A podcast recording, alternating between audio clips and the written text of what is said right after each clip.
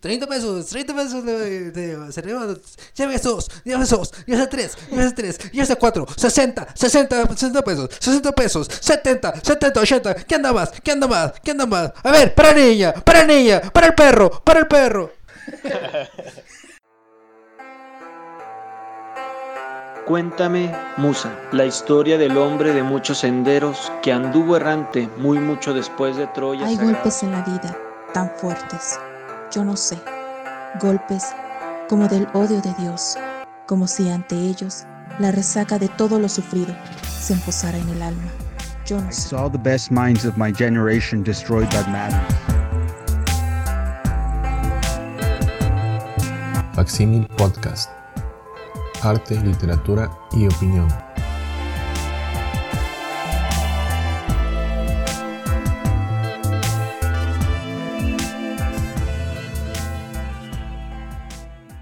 Sean bienvenidos y acogidos a este segundo episodio de Facsímil Podcast. Mi nombre es Alejandro Velázquez y me acompaña Manuel Espino, con quien abordaremos el movimiento del 68 en México, con la colaboración y aportaciones sobre el tema de la maestra e historiadora Alicia de los Ríos.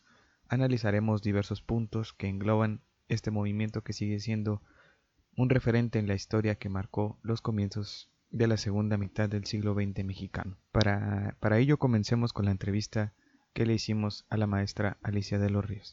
El movimiento en México de 1968 inició en un encuentro ahí violento entre jóvenes de prepa que pertenecía a la UNAM y entre estudiantes del Politécnico de una vocacional.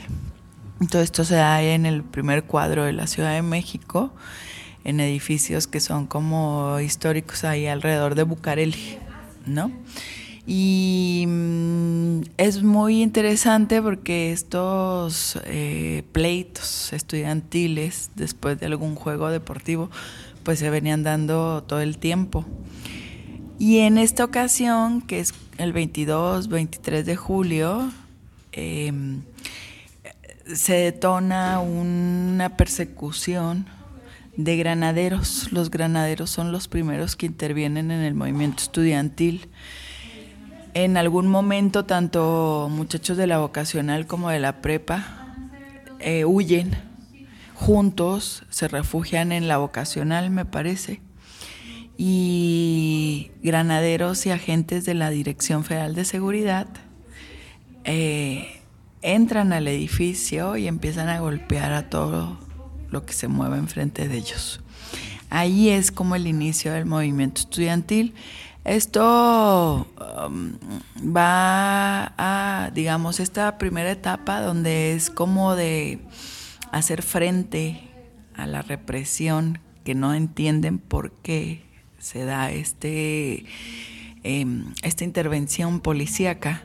Va a durar un tiempo muy pequeño hasta que los estudiantes del Politécnico, los más organizados, van a plantear que se tiene que primero suspender clases, después van, invitan a los jóvenes universitarios hasta la UNAM y de ahí es donde va a empezar a, a organizarse, digamos, ese cuerpo colegiado que después vamos a conocer como el Consejo Nacional de Huelga, ¿no? Pero desde los primeros días se dan los enfrentamientos, hay heridos de gravedad y también hay personas eh, eh, a las cuales les causan la muerte. Chavos. Eh, el 26 de julio, por ejemplo, que era como tradicional que juventudes de izquierda marcharan celebrando la revolución cubana, eh, van a coincidir en marchas ahí con el la Federación Nacional de Estudiantes Tecnológicos, la FENET, que era, también es otra cosa interesante, eran muy cercanos al poder, ¿no? A la, a la dirección, sobre todo del Instituto Politécnico, y aún ellos van a vivir esa represión los primeros, los últimos días de julio, ¿no? Y es como para el 4 o 5 de agosto que se da la conformación de lo que conoce, el 8 de agosto, cuando se da la conformación del Consejo Nacional de Huelga, entre el 4 y 8. Eh, Y bueno, esa es una iniciativa politécnica. De ahí va a durar pues el Consejo Nacional de Huelga hasta eh, principios de diciembre, también entre el 4 y 8, no tengo bien el día, pero es en principios de diciembre y son, eh, eh, todos esos días va a haber una huelga que va a abarcar muchas escuelas, no solamente del, del Distrito Federal, el entonces Distrito Federal, sino que van a, muchas escuelas de provincia y de la propia Ciudad de México van a estar en huelga por solidaridad. Em, del Consejo Nacional de Huelga nace un pliego petitorio de seis puntos, eh, donde la reivindicación más sentida es esclarecimiento de lo sucedido estos últimos días de julio, eh, deslinde de responsabilidades de las autoridades que, que estaban amando de estos granaderos y libertad a los presos políticos, reparación del daño. Respecto al, al inicio del movimiento, lo que menciona la maestra Alicia, eh, que tiene que ver con... Me llama la atención en las cosas que dice, que es la de que los chavos o los profesores, las personas que estaban ahí, cuando sufren la represión brutal, ¿no? O sea, algo brutal, vamos a entenderlo como que algo que no... que era fuera de lo común. O sea, nunca llegar a pensar a que soldados o, o granaderos o o personas que estaban para mantener el orden, pues que fueran a entrar así a una escuela. Es obvio que en México, desde, no sé, tal vez una, en el siglo XX, siempre ha habido así como una tradición de reprimir por parte del Estado de los estudiantes. Tal vez las más notorias fueron cuando en 1929 con José Vasconcelos, que empieza a hacer así como pues su campaña, ¿no?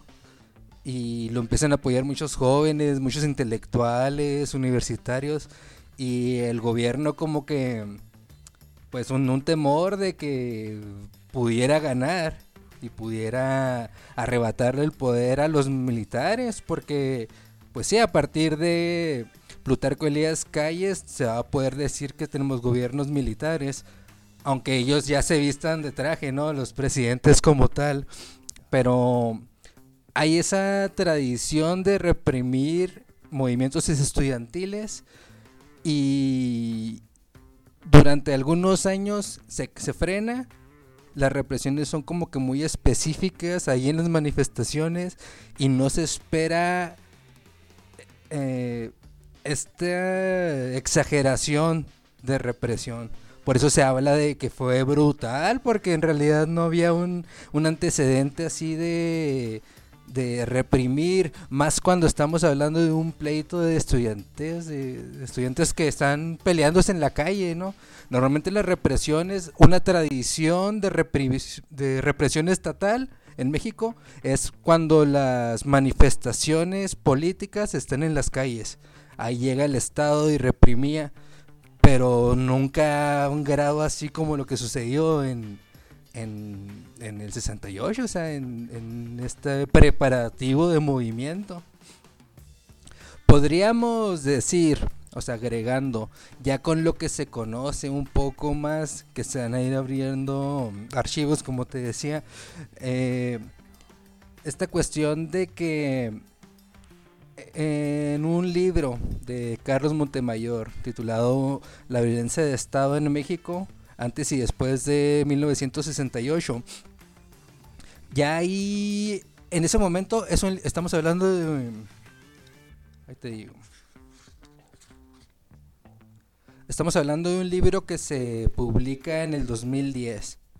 Entonces, evidentemente pues ya estamos hablando de un libro que ya ha podido ir recogiendo testimonios, que ya ha podido ir atender las, los registros y los documentos oficiales. Estamos hablando de un libro que, pues que construye de una manera muy fina cómo se va desarrollando el movimiento estudiantil. Entonces, algo que menciona Carlos Montemayor que se me hace muy pertinente a esto que dice Lisha, es que eh, esta brutalidad en el sentido de represión responde a un interés por parte del Estado de, ¿cómo podríamos decirlo? Están en puerta las Olimpiadas de 1968 aquí en México. Entonces, ese es un, ese es un movimiento, o sea, es, una, es un acontecimiento que es histórico para México. ¿Por qué? Porque México tiene su... La Revolución Mexicana es el primer movimiento armado del siglo XX. Entonces, todavía, a pesar de que, pues bueno, sabemos que no fue una guerra ni una revolución fácil. Matan a Madero, eh, empieza a haber una, un conflicto entre caudillos, matan a Carranza, hay pleito con Obregón, hay pleito con Carranza, con, perdón, con Calles, bueno, una serie de sucesos que para el mundo, para los gobiernos de Occidente, México sigue pareciendo como una un país todavía eh, salvaje de como lo que se habla hoy, hoy en pleno 2019 eh, con las manifestaciones en Sudamérica. Se habla de que, ah, manifestación salvaje, se usa, mucho ese término, porque son eh, manifestaciones que no tienen un control. O sea que puede haber figuras que las encabecen, pero cuando las descabezan, como por ejemplo ahorita en Bolivia, se retiran a Evo y hay, hay efervescencia y no hay una figura concreta a quien, a quien, con quien dominar. Entonces, cuando en, en el 68 se hace la invitación, incluso podemos decir que cuando dicen las naciones, ok, las Olimpiadas a en México, es una verdadera prueba para el gobierno que se hagan las, las Olimpiadas de manera pacífica para demostrar al mundo que México ya estaba pacificado y listo para entrar al progreso. Entonces, teniendo ese antecedente, podemos comprender tal vez que tal vez la represión que surgió ahí en, los, con los, comenzando con los jóvenes de prepa y las vocacionales y politécnico, tenía la clara intención de echar a los granaderos a las calles pacificar para evitar cualquier tipo de confrontación cuando fueran los Juegos Olímpicos. Entonces, es más complejo de lo que podemos pensar, o sea, porque podemos hacer una relatoría de lo que fue sucediendo a partir de ahí, pero el antes de, incluso el antes de la violencia ahí en la vocacional y todo eso, ya hay así como que antecedentes sospechosos, ¿no? De que ahí hay algo, hay, hay algo más de lo que sabíamos. Bueno, lo que dice Carlos Monsiváis eh, respecto a esto, em, que, bueno, hay ciertas figuras este, y ciertas claves para comprender el movimiento del 68. Este, hay seis, este, son seis peticiones las que realizan bueno, la, las enumera, ¿no? Y una de ellas era igual, este, en el libro El 68, la tradición de la resistencia. Este, es una crónica, básicamente, de este movimiento. Y pienso que Monsiváis abarca mm, ciertos puntos eh, importantes y en ellos recuerda precisamente lo que tú estás mencionando, ¿no? En el segundo capítulo menciona, recuérdese algunos elementos del país antes de, de 1968. La omnipresencia de la desigualdad, el fenómeno más letal de la vida del país desde siempre, o sea, del, la desigualdad marca. El control casi absoluto del PRI. Las versiones despolitizadas de la modernidad. La Guerra Fría, modelo estadounidense, la explosión demográfica con su aplastamiento de los valores, de los valores comunitarios y su culto al individualismo. Las sensaciones del aislamiento y vida al margen de la metrópolis. Y ya después enumera mm, más cosas, ¿no? De 1968 al, dos, al 2008. Entonces, ahí también en el de Elena Poniatowska, en de La Noche de Tlatelolco, menciona que hay un México antes y un México después. Entonces, en esta reunión de testimonios, me gustaría empezar con esto, ¿no? O sea, ¿cómo surgieron estos seis puntos que mueven esta, pues precisamente este movimiento estudiantil. Sí, el pliego petitorio. El pliego petitorio, exacto, pero no encuentro los putos puntos que tienen que estar. También, fíjate que, bueno, tal vez en cualquier este punto se pueden encontrar porque sí fueron muy fue un documento pues clave, se puede decir. Eh, permíteme. Ah, qué pendejo, aquí están. Mira, este, véanse los seis puntos del pliego petitorio del Consejo Nacional de Huelga. Libertad a los presos políticos. Destitución de los generales Luis Cueto Ramírez y Raúl Mendiola de la policía, así como, también del teniente coronel Armando Frías, jefe del cuerpo de granaderos. Lo que mencionaba hasta ahorita, ¿no? Lo de cómo esta influencia o esta necesidad de sacar a los granaderos de, estas represiones porque pues eran los principales causantes de esta violencia. Ah, este es el tercer punto. Extinción del cuerpo de granaderos, eh, instrumento directo de la represión y no creación de cuerpos semejantes. Derogación de los artículos 145 y 145 bis del Código Penal, delito de disolución social, instrumentos jurídicos de la agresión indemnización a las familias de los muertos y a los heridos víctimas de la, agresión del 26 de julio en adelante, deslindamiento de las responsabilidades de los actos de represión y vandalismo por parte de las autoridades a través de la política, granaderos y ejército. Cuando eh, el pliego petitorio eh, se va conformando, ¿no? Conforme va avanzando el movimiento, se van adhiriendo puntos yo creo que es curioso, pero no por eso deja de ser verdad que uno de los puntos más trascendentes o que más trascendencia tuvieron fue el de libertad a los presos políticos.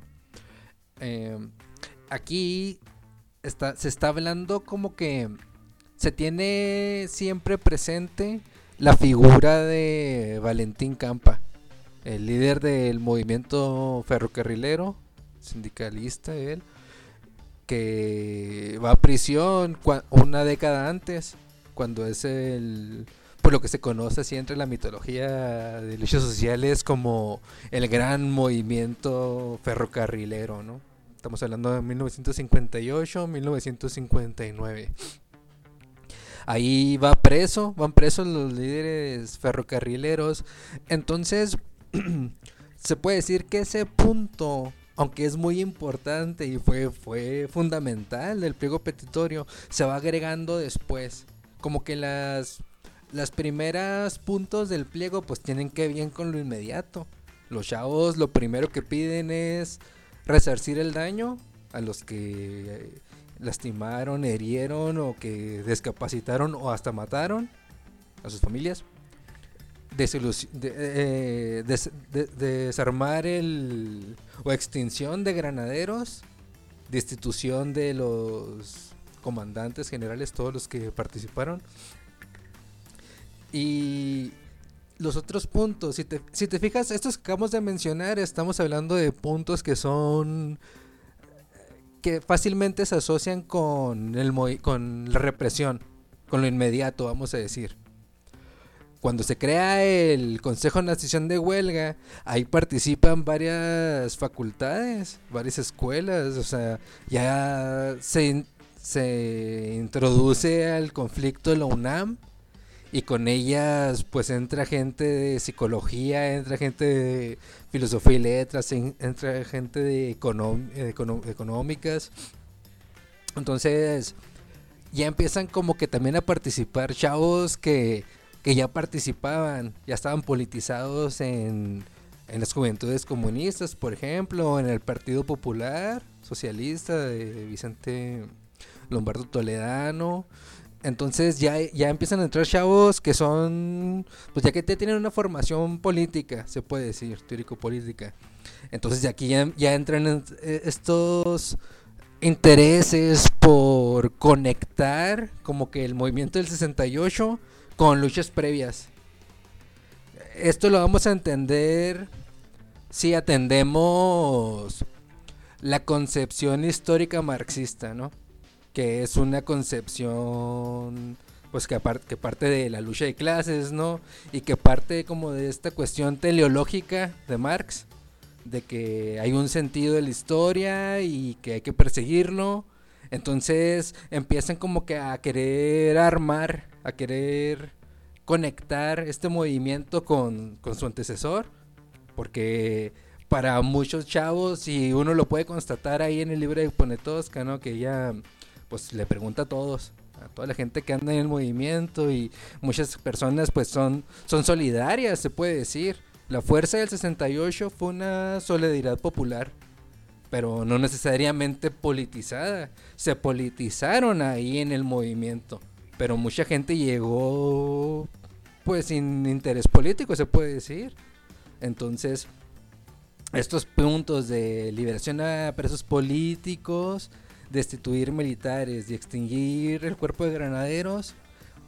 Ah, y algo muy fuerte, el papel monolítico del PRI, ¿no? Esos hijos, pues sí. O sea, eh, bueno, ese, eh, cuestionar al PRI, porque pues es el partido del Estado y o podemos decir que el Estado pertenecía a ese partido buena parte del siglo XX eh, y otro punto muy interesante y y, no, o hasta elegante, ¿no? Podemos decirlo aquí. Luchar contra los artículos constitucionales que hablaban de encarcelar a todo aquel que fomentara la disolución social. ¡A la chinga! o sea, pues, ¿qué tenemos aquí en la Constitución? Pues que para principio de cuentas, vamos a hablar de lagunas legales, ¿no? ¿Qué es una persona que hace disolución social o que fomenta la disolución social? Pues puede ser cualquiera. Si yo digo no, si yo le digo no a ella sordaz, vamos a contextualizarnos allá, pues a lo mejor yo ya estoy fomentando faltarle respeto al presidente, ¿no? A su, a su investidura. Y bueno, eso es una cosa, porque es muy curioso ver también testimonios de los, ahora que ya son viejos, pero los jóvenes del 68 que hablan, eh, cuando les preguntan así de, de su cuestión cotidiana, y donde dicen que hasta un funcionario, por ejemplo, aquí en nuestro contexto, digamos que llega aquí el, no sé, el director de la Junta Municipal de Aguas y Saneamientos, ¿no? Y, o sea, era señor licenciado y señor funcionario y cállate que, que le cuestionaran o que le preguntaran, ¿no? O sea, o sea, eran una cuestión jerárquica importante. Ahorita pues, nos, nos, nos cotorreamos de este pedo, ¿no? O sea, ahorita llega el... El, el Pony Lara. Ajá. Sí, sí. Es más, ahorita esos güeyes ni llegan ya, güey. Ni sabemos quiénes son. Pero, este. Bueno, pero está esta cuestión, ¿no? De. ¿Qué nos habla este artículo? Nos está hablando del orden, del orden y progreso, eh, que aunque es una cuestión porfirista, pues vemos que siguió. O sea, evidentemente la revolución para consolidarse como cualquier revolución, eh, tristemente, pero requiere represión. Porque va a haber disidentes, va a haber esto y lo otro, y, y tenemos que tener en, en, en presente que está también temblorosa, se está construyendo el Estado, está... Podemos, uno, uno puede comprender, uno puede comprender que sean, que sean, que es un Estado violento y belicoso y, y represor, se está constituyendo, pero aquí en el 68 ya estaba constituido. Entonces, eh, te digo, para mí tiene mucho mucho peso el, el que el que Díaz Ordaz haya tomado la decisión de querer participar en, en, el gran no sé cómo se le menciona quiero participar del gran concierto de las naciones no y me quiero consolidar en, la, en los Juegos Olímpicos. O sea, yo quiero, quiero meter a México a la, a la modernidad, que vean que ya no somos unos pinches salvajitos aquí que nos matamos entre todos y por el poder. No, que ya estamos, ya tenemos un poder consolidado y queremos, queremos seguir el proyecto de su antecesor, de Miguel Alemán, que con Miguel Alemán ya formalmente pues se va quebrando el proyecto nacionalista de Cárdenas y con Miguel Alemán empieza así como que el corporativismo, ¿no? Y lo más claro va a ser Mazatlán y los puertos, las playas donde empiezan a venir capital privado internacional y hoteles, carreteras ¡pum! No, vamos a, a crear, vamos a levantar a este país, vamos a llevarlo al progreso. No es un mal proyecto, creo yo, pero, pero o sea, evidentemente este querer ingresar al, Olimpo de las naciones de la cultura occidental para que obviamente si venían países de todos lados y veían, ah, hay paz, hay educación, hay posibilidades de venir a invertir aquí. Entonces, evidentemente se pueden entender esas cosas, ¿no? Porque, bueno, ahorita, ahorita quisiera yo entrar en, en un punto polémico para nada soy pro, pro Díaz Ordaz. Pero si nos ponemos serios en lo que muchos 68eros que a partir de ahí se hicieron de izquierda o se hicieron incluso algunos hasta se afirmaron como marxistas, ¿no? Porque pues se fueron a Cuba y se se radicalizaron en la izquierda. Pero entonces parte fundamental de ser de izquierda, incluso de ser marxista, es tener en, en, un papel importante la cuestión económica. Hablamos, cuando hablamos de Dios Ordaz, hablamos del gran represor político, que lo es. Aquí no vamos a decir que no es, sí, sí, sí es, sí fue. Pero también muchas veces se deja de, de lado otras cuestiones. Porque, por ejemplo, yo siempre he cuestionado a los 80, 68 con que o incluso con los de la liga después con los ligueros porque son muchas ligas no pero del de, apoyo no ¿dónde, dónde quedó el apoyo obrero estamos hablando de que son movimientos obreros pues sin obreros. ¿por qué? pues porque estaba ocurriendo en México al mismo tiempo lo que se conoció como el famoso milagro mexicano, ¿no? O sea, económicamente estaban creciendo bien, pero políticamente no. Eso es el 68. el 68 fue, podemos hablar del 68 como la gran revolución política. Porque ya los chavos, ya los maestros, jóvenes, señores, los padres de los chavos, mucha gente, muchos sectores populares querían democracia.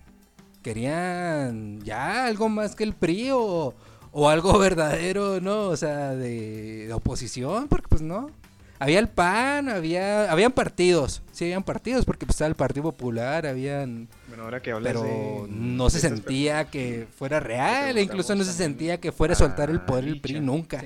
Sobre qué papel juegan los, los estudiantes los maestros, la clase trabajadora e intelectuales en este hecho. No sé si quieras que primero escuchemos la, la entrevista o me das tu opinión o opinamos acerca de este papel que precisamente ya, ya lo tocaste, ¿no? O sea, de qué papel jugaron este estas clases sociales Sí. para bueno pues para llegar hasta este punto y de alguna forma ser reprimidos de, de este de esta forma porque también en la noche de Tlatelolco de la Poniatowska Sí. este menciona que los jóvenes se dedicaban a, mm, a dar volantes, ¿no? A Sí. los obreros y que los obreros hacían lo, lo propio, ¿no? Este, daban volantes así a las, a las personas, pero lo interesante de este, de este movimiento es la cantidad de, de personas que participaron, independientemente de lo que viene detrás, ¿no? Porque ya lo, ya lo habíamos mencionado, de, de este movimiento, digamos, de, de este conglomerado de, de- pues sí, prácticamente de, de muchos sectores de la, de la mayoría. Sí. Entonces, ¿qué, qué existe detrás de los de los personajes que estuvieron inmersos en este movimiento? ¿Quier- ¿Quieres que ¿Escuchamos? escuchemos y luego partimos de ahí? O... Sí, como quieras. Ok. Ok, va. Bueno, y hablamos un poquito de este papel de los jóvenes y de los estudiantes. Y bueno, ¿qué papel juegan también este, los maestros y los, intele- los intelectuales y la clase obrera en este hecho? Eh, los maestros, claro que hay una participación activa del, de los y las maestras en el 68. Yo las entrevistas que tengo con personas de aquí de Chihuahua que eran estudiantes entonces del Politécnico, como Jesús Cimental y Jesús Vargas, ellos recuerdan a, sobre todo los de físico-matemáticas, en este caso Cimental, recuerdan que ellos tenían muchos profesores o algunos profesores que venían, que habían viajado exiliados de la España después de el triunfo de Franco, del triunfo militar, ¿no? De Franco. Entonces, eh, recuerdan de grandes asambleas, por ejemplo, donde participaban filósofos dentro del, del Politécnico, cosa inusual, que eran como de ciencias exactas, ¿no? Y de otras eh, materias. Y los maestros juegan un papel fundamental, sobre todo en la en, en- hacen una coalición de maestros, de ahí surge esta figura que de repente no sabemos qué hace, Eberto Castillo, pues surge de la coalición de maestros en solidaridad con los estudiantes en huelga. Y yo creo que son los intelectuales, bueno, pues tenemos, eh, es el caso de José Revueltas, también maestro y un intelectual de la, de la izquierda, ¿no? Y yo creo que eh, hay muchos casos muy interesantes como a lo mejor con un poco menos de protagonismo, como el de Revueltas, ¿no? Que va incluso a ser aprendido y permanecer preso en Lecumberri. Pero yo creo que hay intelectuales, bueno, está la renuncia de Octavio Paz, estoy diciendo como de los más conocidos, ¿no? Em, y yo creo que no es exclusivo de México, por ejemplo, en el caso de Sartre, en el, en el em, Mayo francés, tenemos como él intentando romper esta figura del intelectual que va a, a leccionar a los jóvenes, él al contrario, ¿no? Eh, él dice que va a escuchar y entrevista, por ejemplo, a uno de los líderes del mayo del 68. Entonces yo creo que sí hubo intelectuales eh, importantes, digamos, para, para los jóvenes. Eh, las eh, pintas del mayo del 68 que después parece que salen como de un despacho solidario también de mercadotecnia, ¿no? Eh, pero me parece que sí hay, sí hay ese papel de intelectuales. Y decías de la, decía, de la clase obrera, ¿no? Eh, los jóvenes, las jóvenes, las mujeres, los hombres jóvenes que participan de la huelga del 68 intentan romper el cerco informativo y el cerco que también tienen como un grupo social que goza de la educación pública con la brigada. Y la brigada es uno de sus medios de comunicación y de relación con otros sectores el más fuerte y ellos van hacia lugares públicos donde se junta la gente, como son mercados, plazas, teatros, ¿no? Está la famosa incursión de los jóvenes al Teatro Blanquita, donde van a... Y no nada más boteaban, sino que dicen que todo el tiempo estaban las prensas prendidas para sacar el material eh, que iban a repartir posteriormente quienes estaban en las brigadas. Y yo creo que sí hay una solidaridad de la, de la gente con, los estudiantes. Ah, está el caso de Topilejo, donde sus obreros abiertamente asisten a las marchas y se asumen como una parte de ellos. Y yo creo que la parte de esta clase obrera o trabajadora la podemos presenciar más sobre todo en, em, se puede presenciar más en la zona norte de la ciudad, que es Tlatelolco, Santa Julia, toda esta parte, ¿no? Eh, y ahí es donde se da la defensa de la vocacional 7 de Tlatelolco cuando el Politécnico ya está tomado.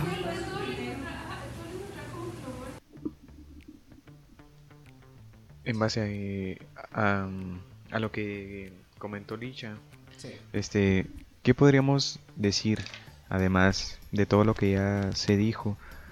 Eh, ¿Cuál es el papel de un intelectual, por ejemplo, al, al presenciar este tipo de movimientos? El, el caso que pone la maestra es el caso concreto de José Revueltas, ¿no? Por ejemplo, que se dice que, bueno, que hasta teorizó acerca de, este de este movimiento.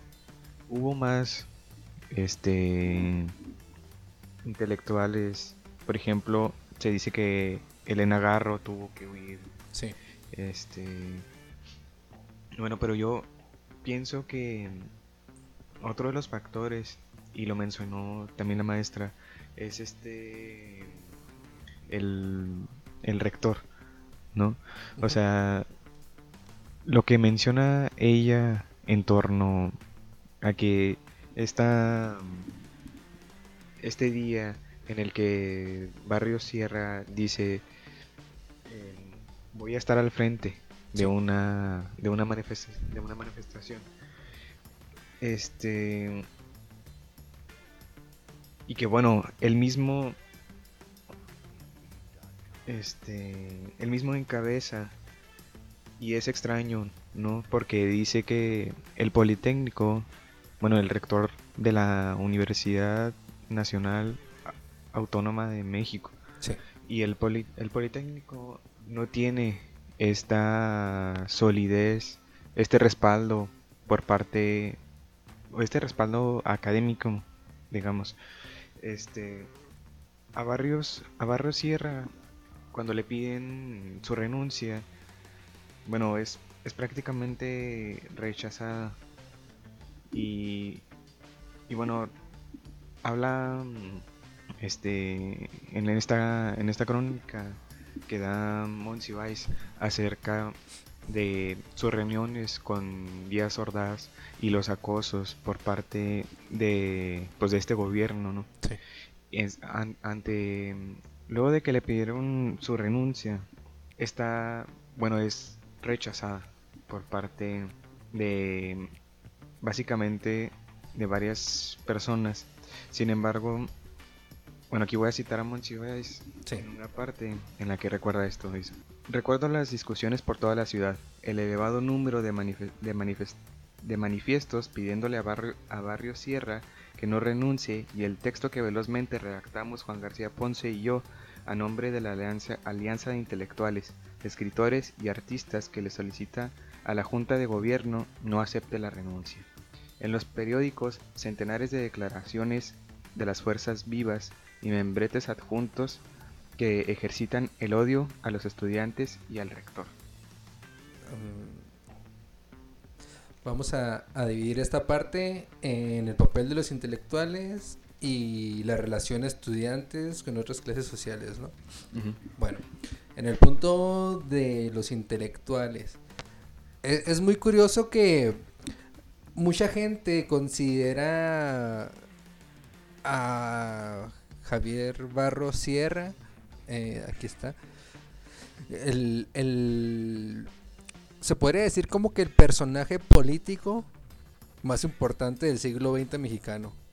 Porque es el, podemos decir que, si tal vez no en su discurso, pero sí en sus actos, es el, es el gran cuestionador del sistema, ¿no? Porque vamos, tenemos que entender que todas las instituciones, todavía hasta no hace mucho, estaban, pertenecían al PRI, ¿no? Ese era el gran sistema orgánico del PRI. El PRI se constituye básicamente de el sector campesino, el sector obrero con el CTM y el sector educativo. O sea, el- todos los sindicatos de maestros, o sea, todo eso es muy curioso porque el gran... Si, como ahorita hablábamos de claros oscuros de, de Díaz Ordaz, ¿no? Hablamos de claros oscuros de Cárdenas, que es el gran presidente de México del siglo XX, indudable, nadie lo podría poner en duda. Pero, pero por ejemplo, él es el gran padre del PRI, se puede decir, ¿no? Es el que le da su fisonomía ya claramente, pues, porque evidentemente desde, desde Carranza ya hay sectores rojos, ¿no? Ya hay socialistas, sectores obreros organizados, sindicatos de ese tipo y con eh, los demás presidentes antes de- antes de, de Cárdenas ya existen, ¿no? Pero todavía hay, hay así como que el CTM, el SUTERM, o sea, varios sindicatos que están todavía así como que ahí entre blancos y rojos, pues, podemos decirlo. Blancos, vamos a entenderlo como el sindicato que está eh, apegado al poder, un sindicato orgánico, y un sindicato rojo lo vamos a entender como un, un poco más distanciado del poder y un poco más combativo, un poco más cuestionador, vamos a decirlo así. Con Cárdenas se aglutina el gran, los gran, el, el PRI, pues. El PRI vamos a entenderlo así como, como un perro de tres cabezas, ¿no? El cancerbero que es el sector eh, militar, el sector campesino y el sector obrero. Entonces ya con Cárdenas se consolida eso que es el PRI, eso que va a ser el PRI, mejor dicho. Entonces la educación entra entre todos esos sindicatos, o sea, ser el hecho de que Cárdenas haya sido así de abierto, incluso pues cuando él entra al poder lo primero que hace es democratizar dentro de la medida de lo posible, permite para principio de cuentas termina con la prohibición del Partido Comunista Mexicano. Ya no es clandestino. Lo legaliza, incluso lo invita a participar en esa fiesta democrática que él, que encabeza. Y cuando él eh, pide que se consolide un, un solo sindicato, que va a ser la CTM. La CTM va a tener maestros, va a tener ferrocarrileros, va a tener petroleros, va a tener el sector amplio del, del sector obrero. Eh, ahí también entran maestros. Entonces, universitarios entran ahí. la UNAM, pues la gran casa de estudios es, es priista, ¿no? Ahora lo vimos ahora en las elecciones pasadas, ¿no? Aquí estamos hablando de las del 2018. Eh, ahora que fracasó el PRI, pierde, pierde terriblemente. Y ahora que se volvieron a pelear de la dirigencia, pues participa este... Se me fue el nombre, pero era el rector de la UNAM. Y él piensa que, ah, tenemos que regenerar al PRI.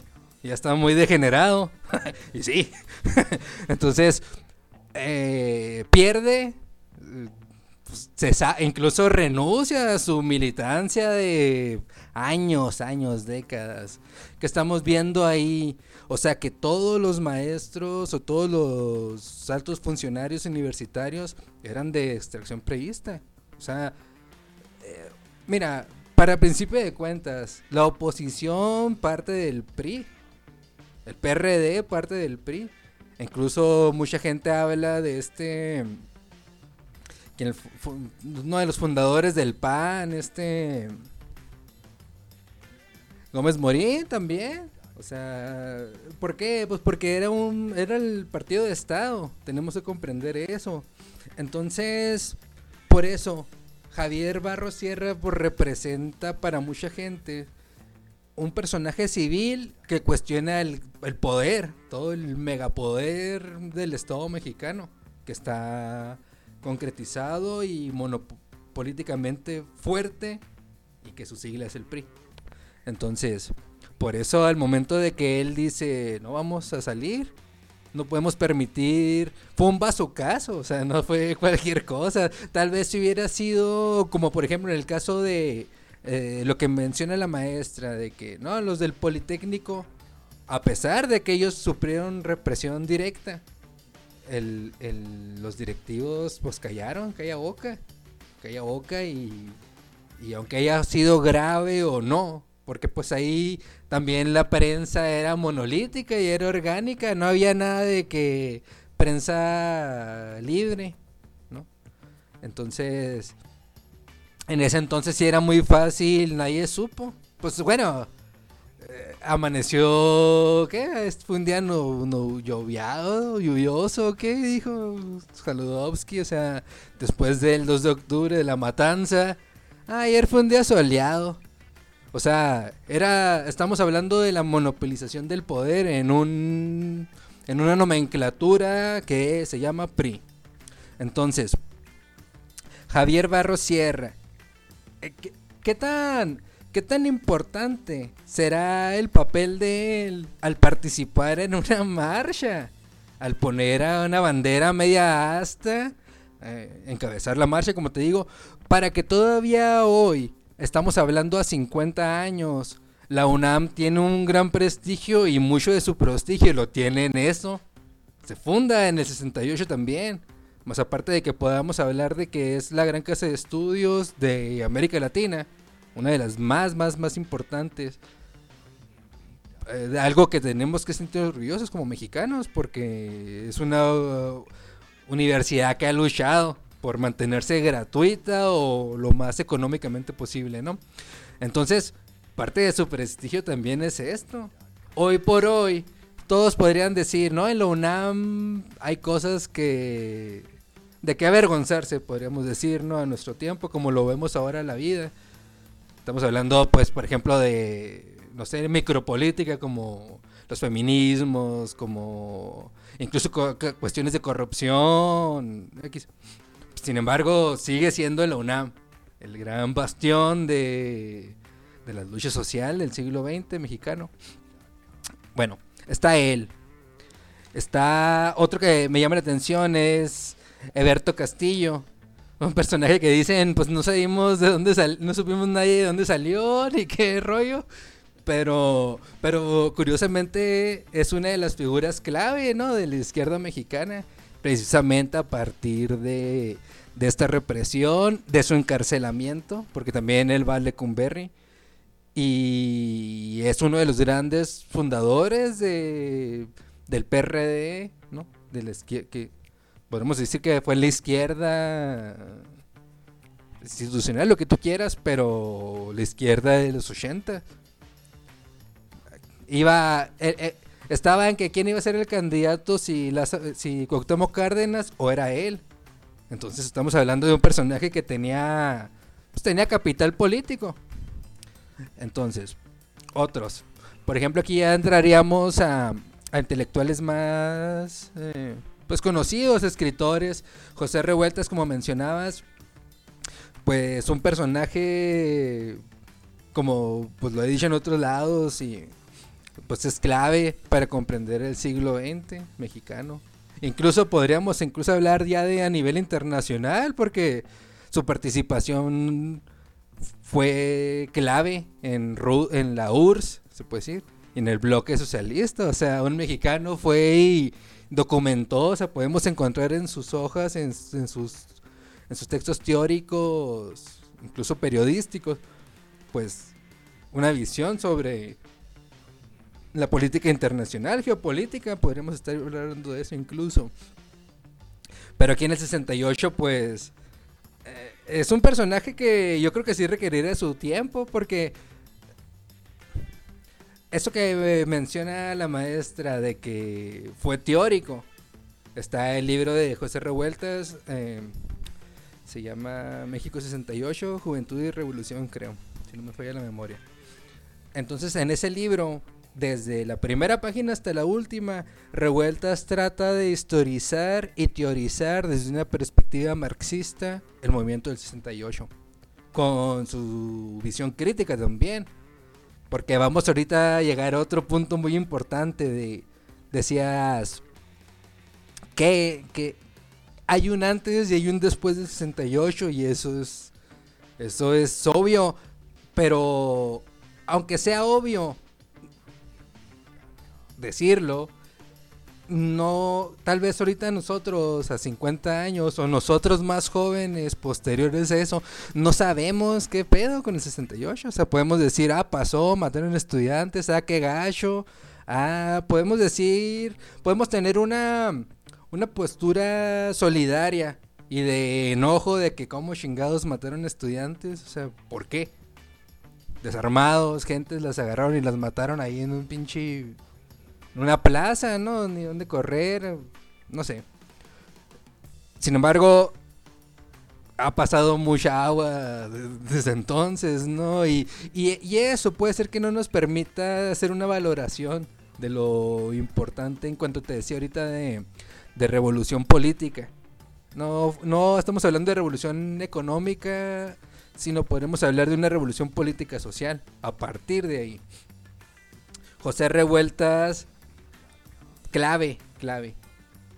Eh, yo, también creería que algo importante decir de 68 y de él y otros intelectuales es que esta es como una una provocación podría sonar porque se dice que es el movimiento más represivo, más cruento, más eh, su función era la censura, era el acallar, era todo esto. Sin embargo, es el movimiento que más tinta ha corrido.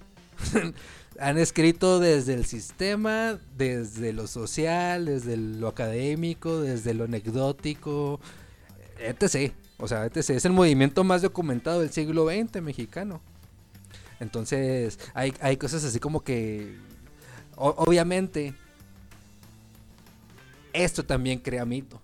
O sea, hay un gran mito, o sea que a los antirrevisionistas, tanto de izquierda como de derecha, le conviene no rascarle, porque pues ya se creó una, una narrativa, ¿no? Y algo en lo que creemos, o en lo que medianamente creemos. Y en buena parte pues participan estos personajes. Otra persona que, que importante, Octavio Paz, pues el gran poeta, ¿no? El premio Nobel y místico, y erótico y el hombre pues es un poeta, no, no podemos no podemos nunca negar su poder su poder intelectual y aparte y aparte su figura y su poesía como tal. Mucha gente pues lo, lo denostó y todo y sí, o sea, Sí, sí, sí, sí, o sea, se- le gustaba la polémica y pues si te gusta la molítica te gusta dar te gusta recibir, te gusta recibir. Entonces, Octavio Paz, pues, un gran gesto es su renuncia, ¿no? Y su, su solidaridad con los estudiantes. Elena Garro también, pues, una escritora que pues, participa del 68, que parecer que sin querer. Ella da consejos y de ahí se hace una gran que una gran persecución, ¿no? De cacería de brujas y que la vieja pues sí que la vieja era una bruja, así así lo decían textualmente, ese desde gobierno que ella manipuló y que ahí entran ya también la marrullería política, ¿no? Marca PRI de que como ella y otros conocidos de ellas políticos encumbrados, pues trataron de capitalizar el movimiento del 68 y usarlo para lanzarse, lanzarse para candidatura presidencial dentro del mismo PRI. Entonces, eh, ahí están esas figuras. Monsiváis, pues ni se diga, cronista y... Hay un libro muy, muy interesante que se llama La imaginación y el poder, una historia intelectual de 1968 de Jorge Volpi. Está, creo, editado en, en ERA. Estamos haciendo aquí promoción. Entonces, eh, en, ese, en ese libro yo, yo lo recomiendo.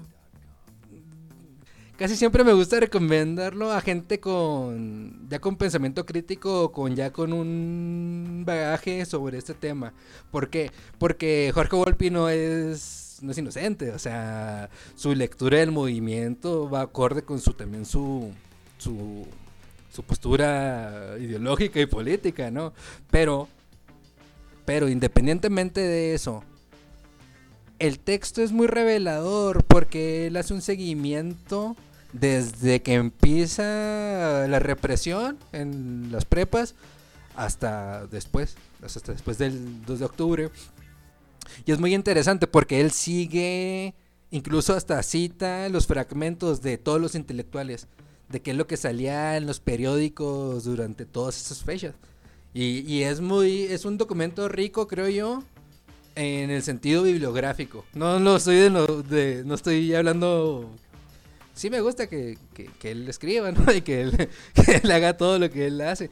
Pero, o sea, me gustó mucho ese libro más por las intenciones, por su contenido, su contenido informativo que te puede llevar a fuentes y, y revisar más. Pero es un gran libro y te dice de pe a pa todos los todos los intelectuales. Aquí estamos hablando de intelectuales no nada más de escritores, sino también de columnistas, ¿no? Los grandes los grandes ahorita chayoteros, los chayoteros de entonces también te lo cita ahí, ¿no? O sea, gente que pues abiertamente la línea del gobierno era pues no me tires chingazos, o sea, y todo Simón, sí, señor presidente, o sea, entonces Ahora hay, algo muy interesante respecto a lo que dice Elisha de otros intelectuales, otros puntos del globo. Eh, Foucault, Deleuze, eh, en Estados Unidos el movimiento gringo, o sea, las...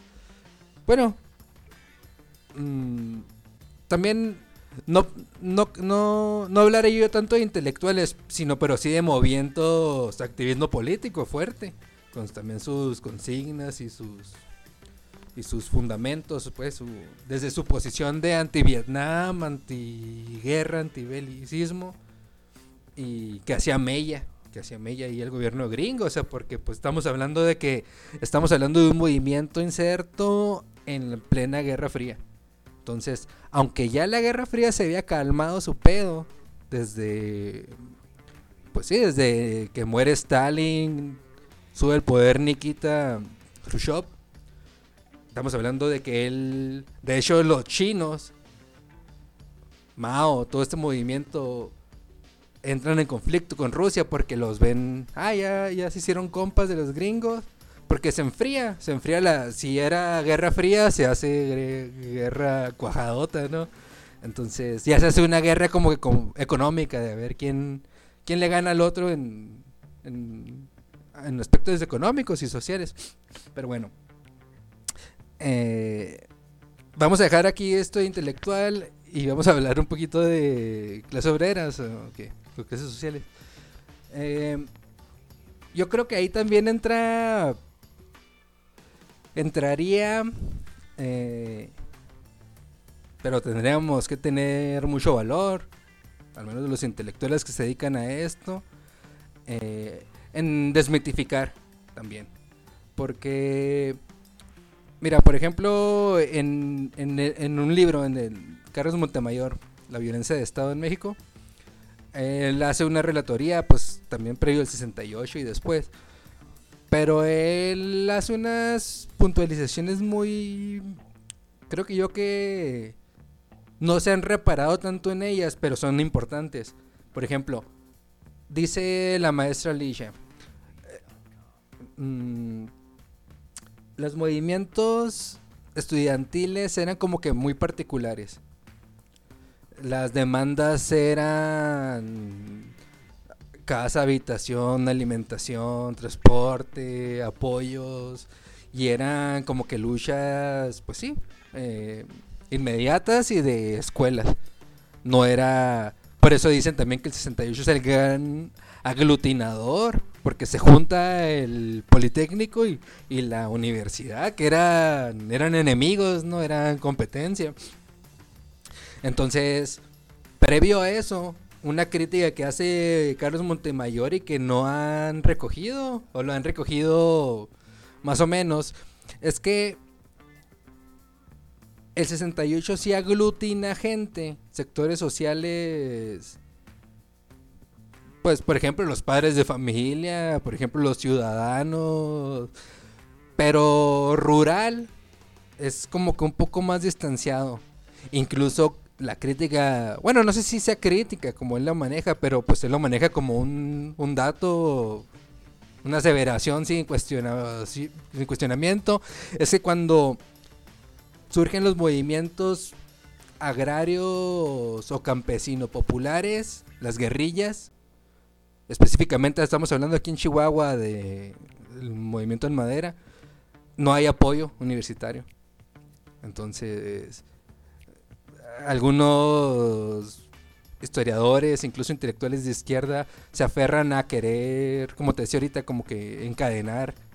Había esto, había lo otro, hubo movimiento agrario, hubo ferrocarrilero, estudiantil, y darle así como una linealidad. Pero realmente, algo que dice Monse- Montemayor es de que no había apoyo para los campesinos o para los jóvenes politizados de otros grupos.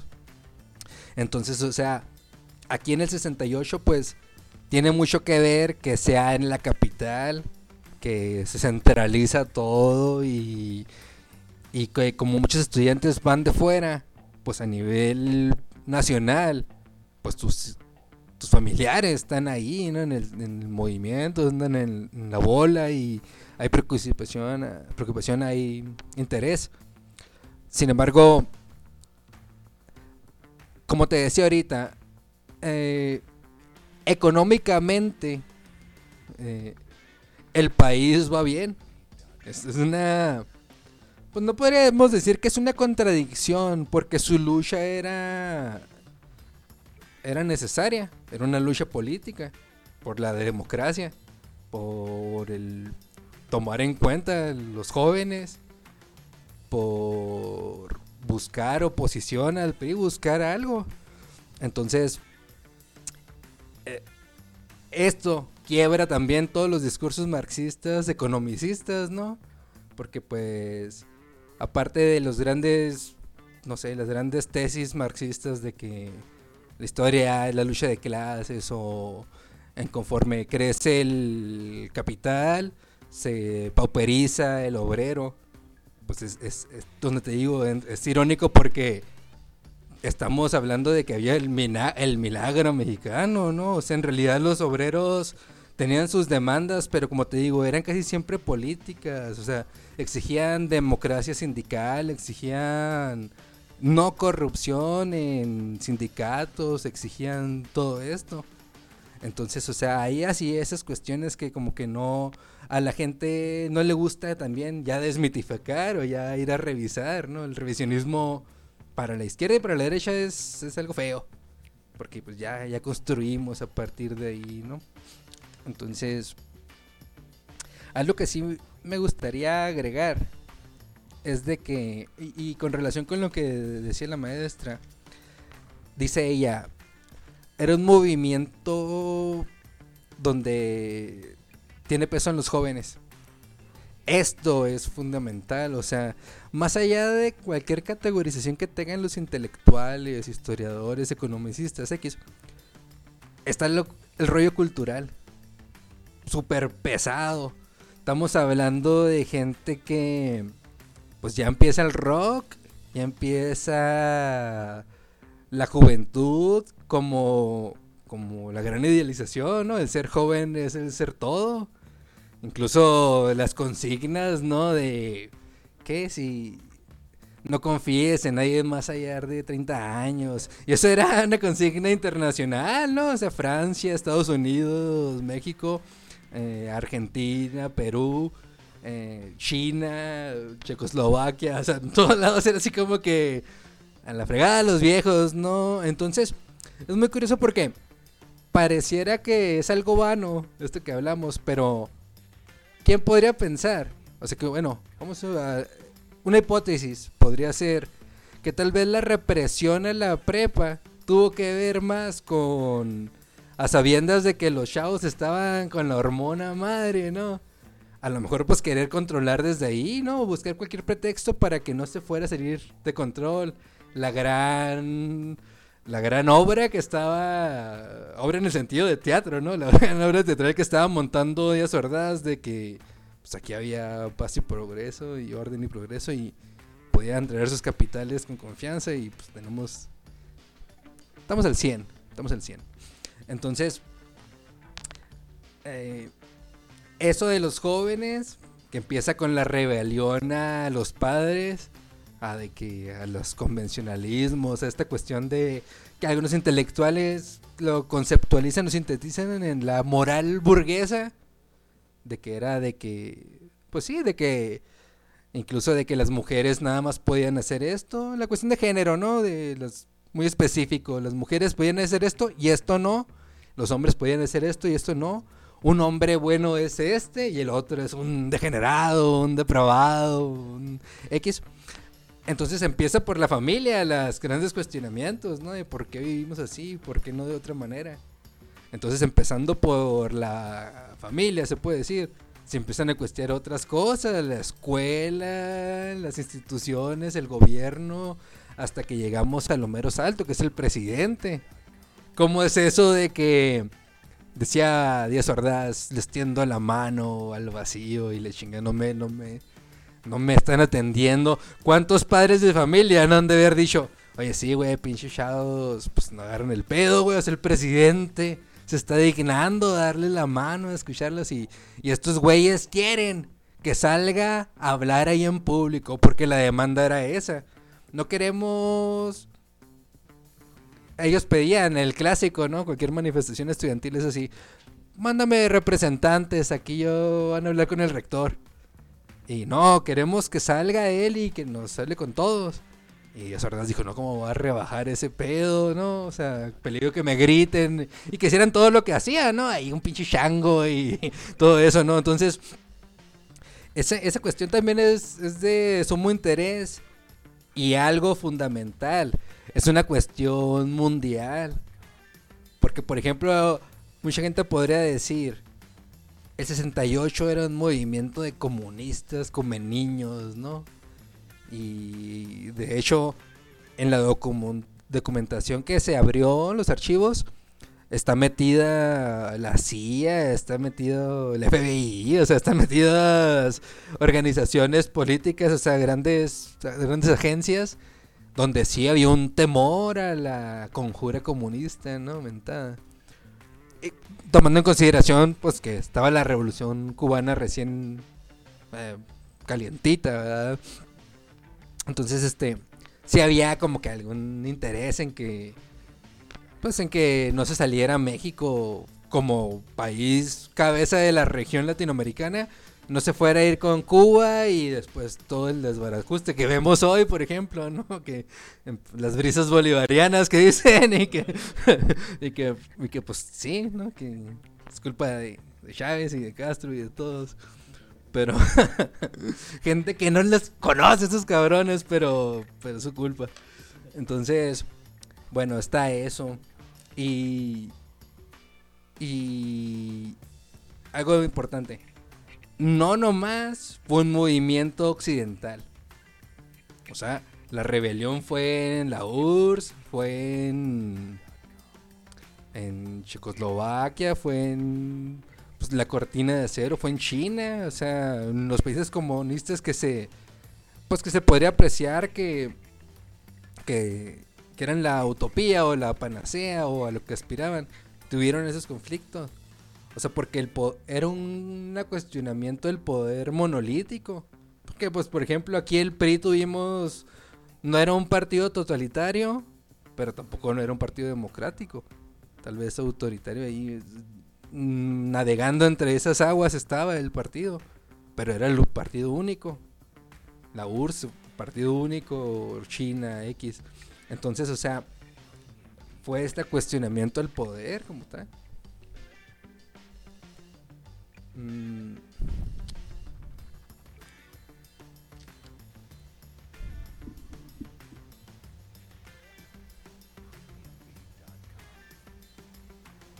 Eh, otro, algo que estaría bueno también que menciona la maestra es esta, este papel de, bueno, el análisis que hace Manuel Wallerstein.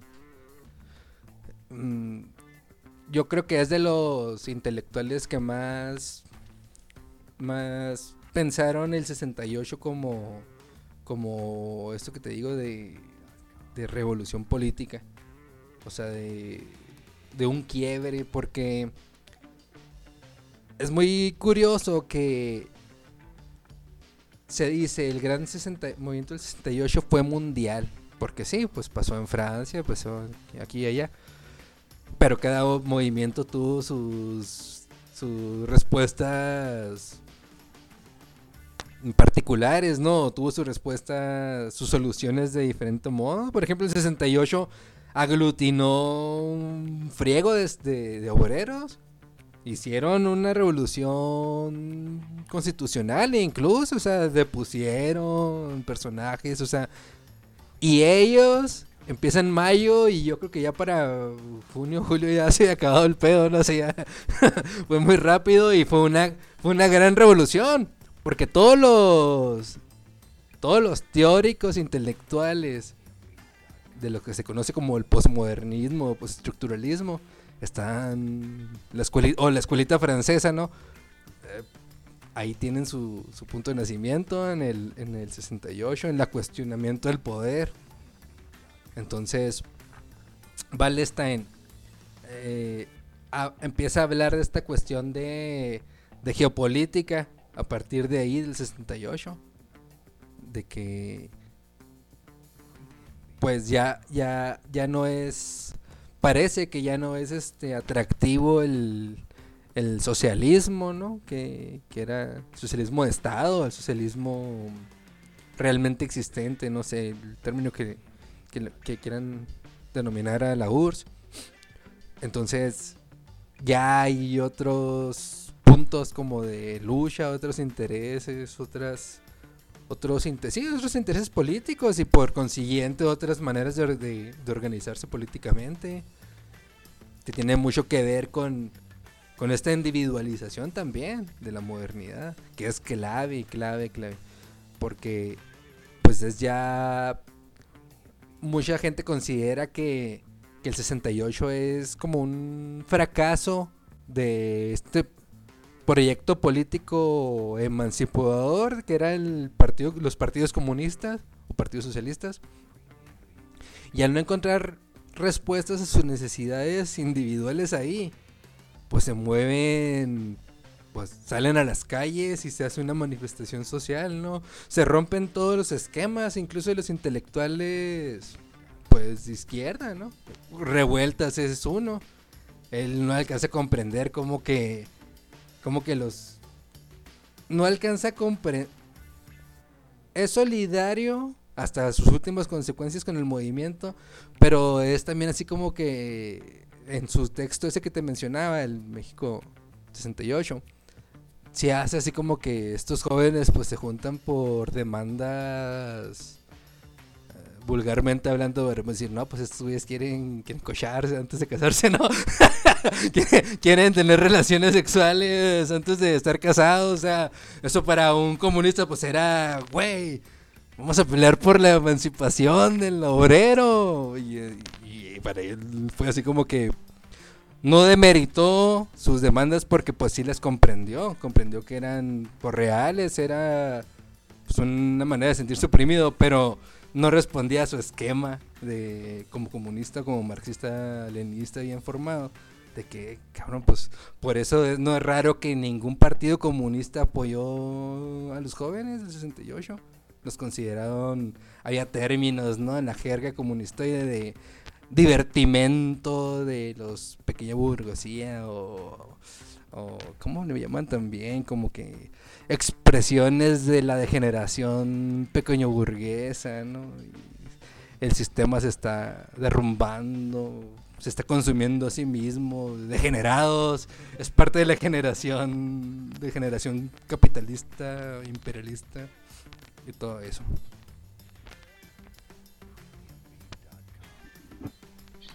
Y dentro de, mm, de lo que se dice ah, en torno a este hecho, hubo cierta mm, cierto maquillaje en, en todo esto que fue el movimiento del 68 y este esto en torno a, a, la, a la manipulación de los medios también a la a la manipulación de las cifras en cuanto a las personas que fallecieron en, este acto de represión. Puede, bueno, mencionabas ahorita que hay nuevos este, documentos, nuevos textos que a lo mejor fueron ocultados en ocultos, que se vieron ocultos en, en todo este periodo, en todos estos 50 años. Y bueno, una parte que, se considera importante al, ver este, esta clase de, de hechos históricos, pues es fundamentalmente lo que se ha quedado eh, como en la memoria colectiva, ¿no? Y este escarbar en esos en esos lugares obviamente sí, hay estudios nuevos, sí hay este nueva documentación en torno a este hecho. Sabemos que a lo mejor, como decías, también no interesa tanto, ¿no? Así es así como en nuestra sociedad es así como que bueno, sí los mataron, pero no saben no sabemos qué hay detrás del hecho. Y bueno, Alicia de los Ríos hace, en la entrevista que le, hicimos, hace una, una invitación a todas estas personas que de alguna forma vivieron este, este movimiento, ya sea como tú mencionabas, ¿no? Este, a través de que tuvieron a sus familiares eh, y, y, que algunos participaron y que siguen vivos, ¿no? Hay otros que que pues fallecieron en este en este acto, en este en esta represión. Se me hace interesante, no sé si quieras escucharlo, lo, lo que ella dice al final de la entrevista, que es en torno precisamente a esto, que invita a todas, todas aquellas personas que se acerquen a este tipo de canales como el que nosotros hacemos para contar esa anécdota que, con la que ellos este, viven o, con la que ellos este, cuentan en torno a sus familiares, en torno a todo aquello que se desconoce o que fue este, en un intento de ocultar todo todo este todo este desmadre, ¿no? Entonces, bueno, pues ella en esta mm, invitación dice algo interesante en torno a que hay que rescatar todas estas voces que forman parte de la historia oral. Sí. No sé si quieras que escuchemos esa parte y volvamos. Sí, vamos. Desde, su, desde el plano personal, ¿qué opinión le merece? ¿Cuál es su, su postura ante este tema? Bueno, a mí me parece que es necesario. Yo personalmente me dediqué antes a estudiar la insurgencia y las contrainsurgencias hasta, hasta que me di cuenta que no podía entenderlas si no me remitía a los orígenes de muchos de ellos que son los movimientos estudiantiles. Em, personalmente, pues yo recuerdo que era de las pocas eh, chavillas en secundaria, a lo mejor que conocía la historia del 68 y eso es decir, las versiones del 68 y entonces yo de chavita llegaba a la secundaria con mi película VHS de Rojo Amanecer, que fue una de las primeras películas sobre la época, sobre el momento, ¿no? Llegaba con el libro de Elena Poniatowska, La Noche de Tlatelolco, y era así como de platicarles a todos que yo estaba impresionada y que lloraba mucho, ¿no? Por lo sucedido. Y después me toca vivir cuando se empieza a institucionalizar un tanto, porque yo vivía en la Ciudad de México y con el gobierno del PRD, digamos, en la Ciudad de México se empieza a institucionalizar, se empieza a conmemorar de una forma... Y ahora he estado tratando de rescatar el movimiento estudiantil del 68 desde nuestra ciudad, desde Chihuahua y desde Juárez, porque también me parece que los movimientos del interior de la República o del país han estado ocultos por el gran metarrelato del 68 capitalino universitario. Y pues eso es lo que he estado haciendo, ¿no? La investigación del 68 en Chihuahua y en, en Ciudad Juárez. Y, pues espero pronto darlo a conocer. Es una cuestión muy interesante y personalmente me llama la atención cómo de un movimiento tan amplio que movilizó a, me atrevo a decir, a cientos de miles de jóvenes, pues cómo de repente fueron los menos los que optaron por la insurgencia política y armada, ¿no? Y esa es pues en realidad los estudios que había venido haciendo. Hubo movimientos anteriores, por ejemplo, en la escuela de, me parece, de Agronomía. Ah, de agronomía Sí, el movimiento, la huelga estudiantil de la Escuela de Agricultura Hermanos Escobar en Ciudad Juárez. Esa es una de las primeras escuelas de agronomía que se funda en el país en 1906 y es fundado justamente por estos hermanos Escobar, que eran agrónomos formados en Europa. Y desde entonces desde la fundación de su escuela y salteando todas estas cuestiones de la revolución y su exilio en Estados Unidos y que regresaron y esto, la escuela funcionaba como un internado con fondos públicos. Era una escuela privada con fondos públicos que ofrecía becas a jóvenes del, del, país, a todos los jóvenes del país que quisieran venirse. Y entonces esta escuela de Ciudad Juárez recibía a muchos jóvenes de otros estados de la República, que la mayoría de ellos quería estudiar, no tenían las condiciones y entonces por la beca se venían a Ciudad Juárez. Entonces, eh, los testimonios que recabo dicen, pues sí, nos, o sea, para nosotros era como la gran oportunidad. Sin embargo, esta beca nunca pasaba por ellos, ¿no? Todo era, dice, vivíamos casi hacinados en el internado y empiezan el 8 de mayo del 67 una huelga que va a durar 69 días y cuya demanda principal era la federalización de la escuela, que la escuela se tornara pública. Y es muy interesante porque en esta ocasión se da el primer se da la primera experiencia de un órgano colegiado nacional que va a apoyar la huelga. Y también, de nueva cuenta, este órgano colegiado de apoyo a la huelga en Ciudad Juárez va a surgir en el Politécnico. ¿No? Eso me parece muy interesante porque regularmente hemos considerado a los jóvenes técnicos y politécnicos como unos ajenos a la sociedad. Pensamos que los humanistas y los científicos sociales son siempre los ideales en este aspecto, ¿no? Para involucrarse en los movimientos sociales y el Politécnico, así como las escuelas agrónomas y forestales del país, em, sacaron a sus estudiantes a las calles en, demanda de la educación pública.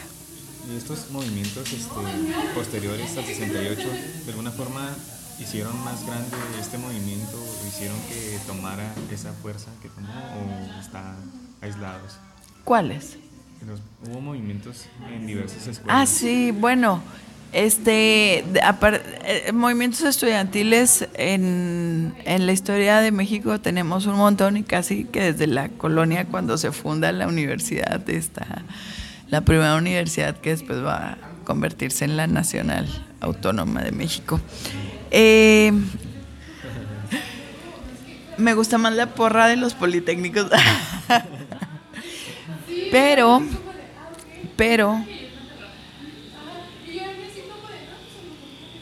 los 60, por supuesto que es una década donde se van a experimentar muchos movimientos estudiantiles. Ahí lo más interesante es el cambio de los protagonistas de los movimientos. En Chihuahua, por ejemplo, y yo creo que en parte del país tenemos que la mitad de la década de los 60 quienes protagonizan los movimientos estudiantiles son jóvenes normalistas, jóvenes de las escuelas normales rurales.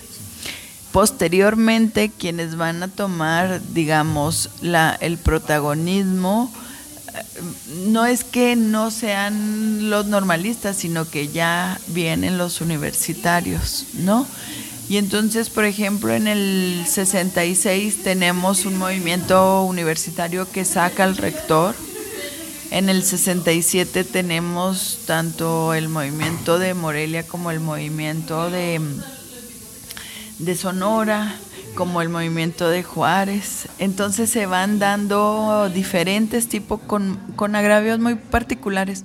Los últimos movimientos de los 60, digamos antes del 68, ya están demandando participación política. ¿Para qué? Para tomar decisiones al interior de sus instituciones. Entonces, por supuesto, el, el 67 en Ciudad Juárez es crucial para el 68. Es crucial. Y desde su, desde su oficio, eh, ¿qué relevancia tiene la historia oral en el acontecimiento, en acontecimientos como se Pues mucho de la historia y de la memoria del 68 no lo conoceríamos si no fuera por la historia oral. Es decir, hay una gran cantidad de fuentes históricas que dejaron en los medios de comunicación, como los periódicos, radio posiblemente, televisión, hay una cantidad impresionante que ha retomado la UNAM para hacer de fotografía de muchos fotógrafos que trabajaban para gobernación y para la Dirección Federal de Seguridad. Todas estas colecciones ya están en línea por parte de la, UNAM.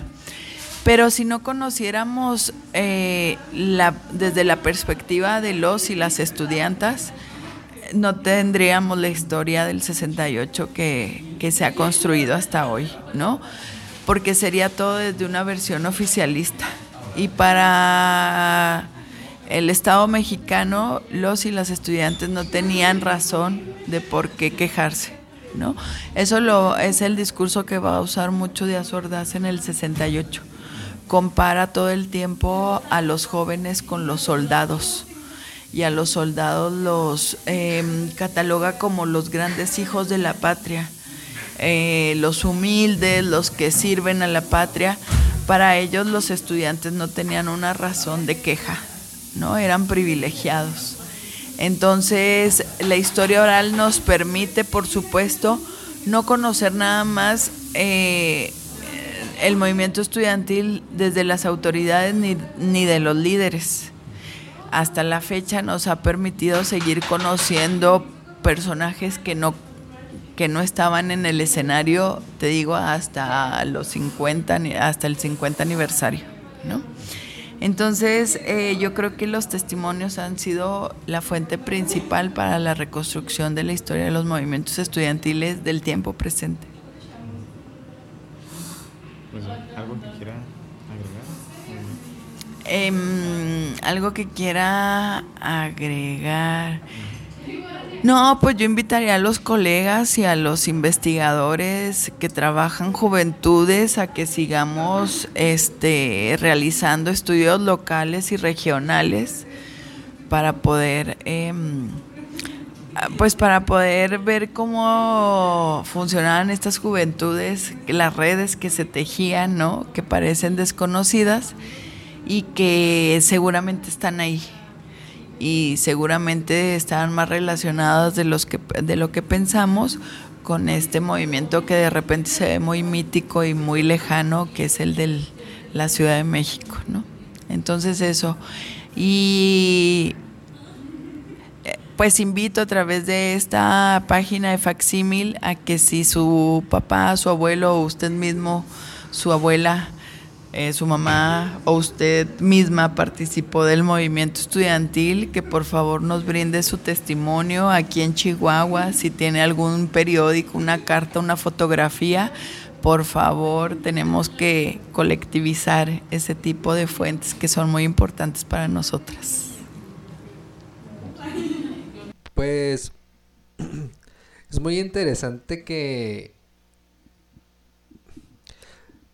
Si comprendemos el Estado como una organización política mm, que tiene sus fundamentos, independientemente de sus personajes y personalidades en el poder, en su temporalidad que pueden estar ahí, ¿no?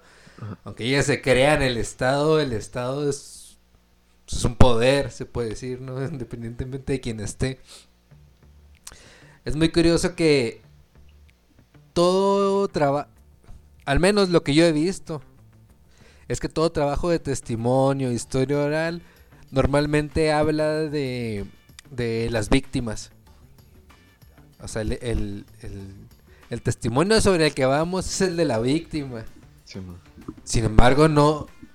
Si somos congruentes con comprender al Estado como, una, como un poder, independientemente de sus agentes, no cabría pensar también esos agentes como algo así como víctimas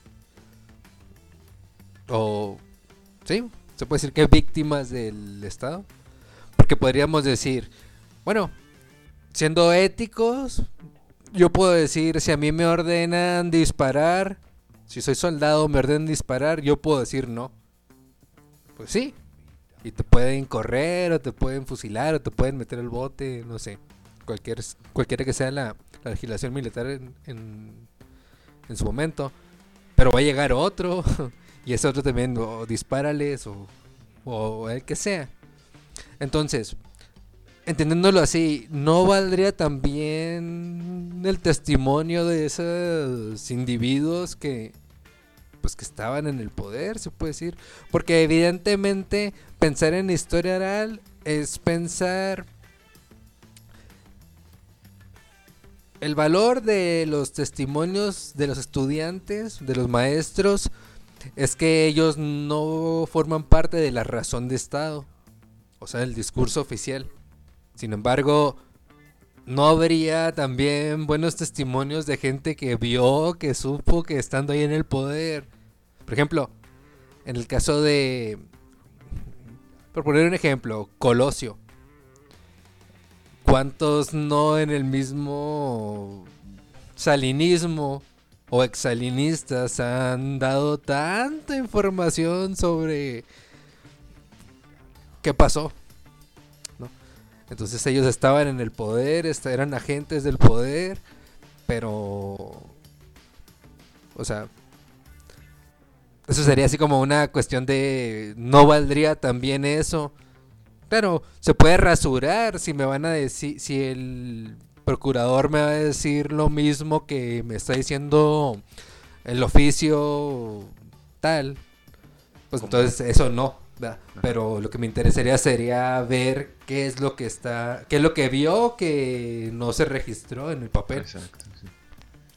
Entonces, eh, bueno, em, Sí, porque si lee el comunicado oficial que, que surgió en ese entonces, pues no tendría mucha cabida, no. sí, pues, o sea, lo que pasa es de que el comunicado oficial es así como que esta es la orden, Ajá. esto vamos a seguir.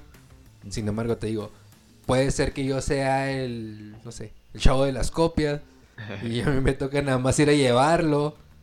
Pero yo también vi cosas que no están en el papel. Por, por mi trabajo, por cuidar mi trabajo, pues yo seguí lo que dijo el papel.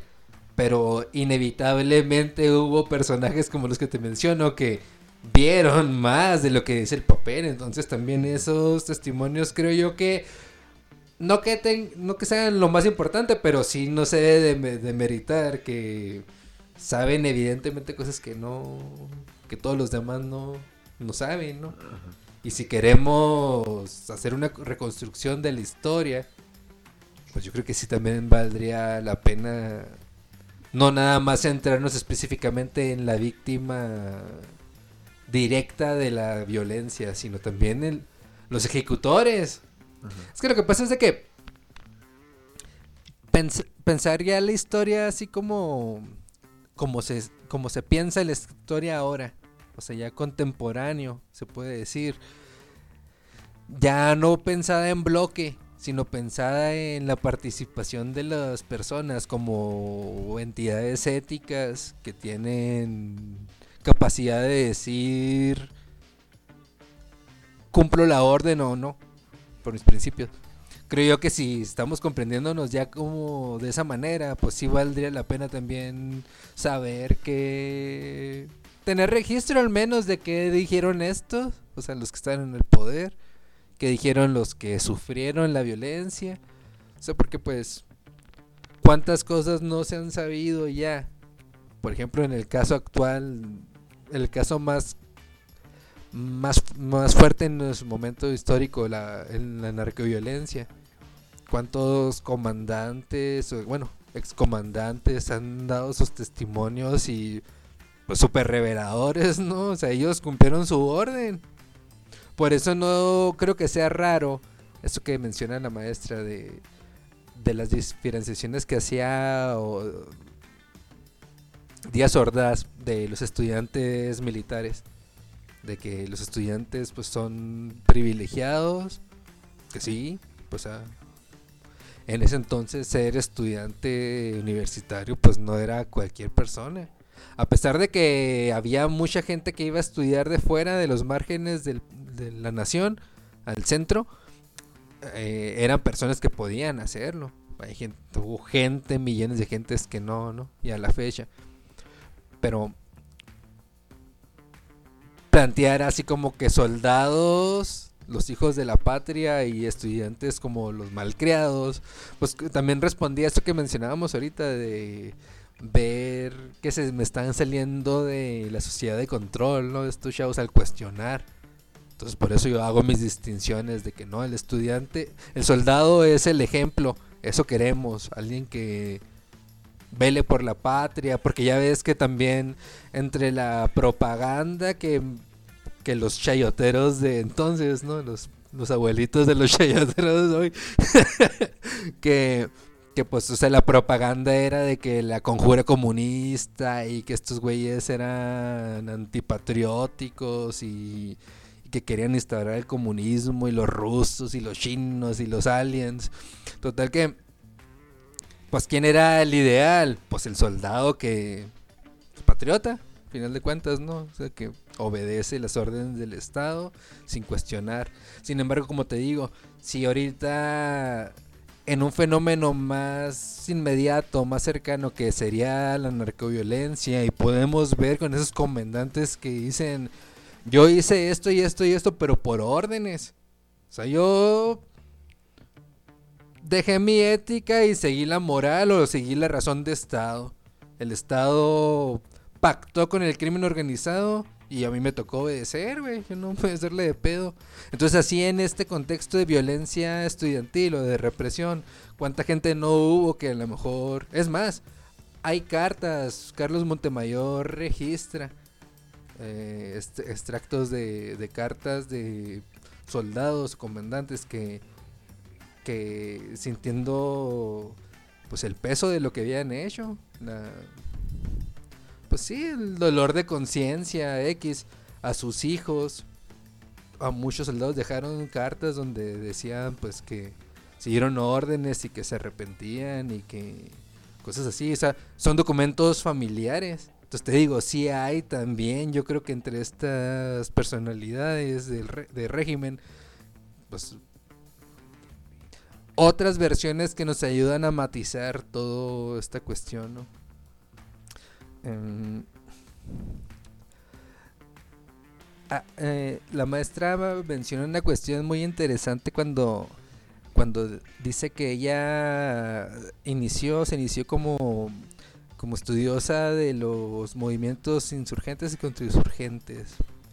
Entonces que menciona, yo estudié Obviamente estamos hablando de los movimientos post-68, que es la Liga Comunistas de los 70 y que decía, pues yo no, como ahorita hablábamos en otro tema, de que las categorías normalmente es para pensar estas cosas, acabaron pues de aquí ya no me entran, no, no, como se dice en teoría, pues la, la realidad no se ajusta a la teoría, ¿no? Entonces, por más que quiero forzar mis conceptos teóricos, la realidad se me escapa.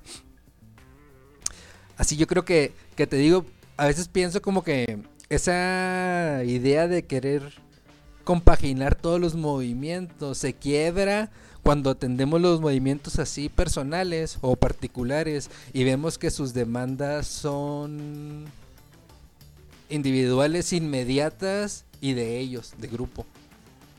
Como por ejemplo, algo que podría ser una constante en todos los movimientos podría ser la demanda de participación política, que está asociada directamente con la demanda de democracia, con la demanda de apertura, pluralidad. Entonces, o sea, eh, pues por, ahí iría, o sea... Mm, algo que... Algo que que sería interesante de, ese tema, es el 68, es, pues hemos hablado de lo, de lo previo, pero lo post, por ejemplo, esto que menciona de que son muy, muy poca gente, muy pocos estudiantes los que atienden una insurgencia radical. Por ejemplo, si vemos las fotos del 68, no sé, en el libro de Poniatowska, en el de Carlos Montemayor, en cualquier, cualquier documento, pues podemos ver movimientos de masas, podemos ver, pues sí, o sea, ríos de gente, ¿no? En las, manifestaciones. Y en la, en la década de los 70, o sea, la conexión entre la Liga Comunista o las ligas y los movimientos de guerrilla de los 70 con el 68 es que los jóvenes al ver la represión del 2 de octubre dijeron no hay manera de participar políticamente de manera institucional. Entonces vamos a tomar el camino de las armas. Pero son muy poca gente la que se adhiere a los movimientos. Obviamente pues puede ser por miedo, puede ser por infinidad de razones. Y... Pero otra, muy, muy importante, es que es curioso cómo... Mm, el 68, entendiéndolo también como un quiebre con el discurso emancipador socialista, hace que también mucha gente se desprenda de eso, ¿no? Ya ha habido varios golpes, por ejemplo, cuando Stalin impacta con Hitler por pelearse territorio, ¿no?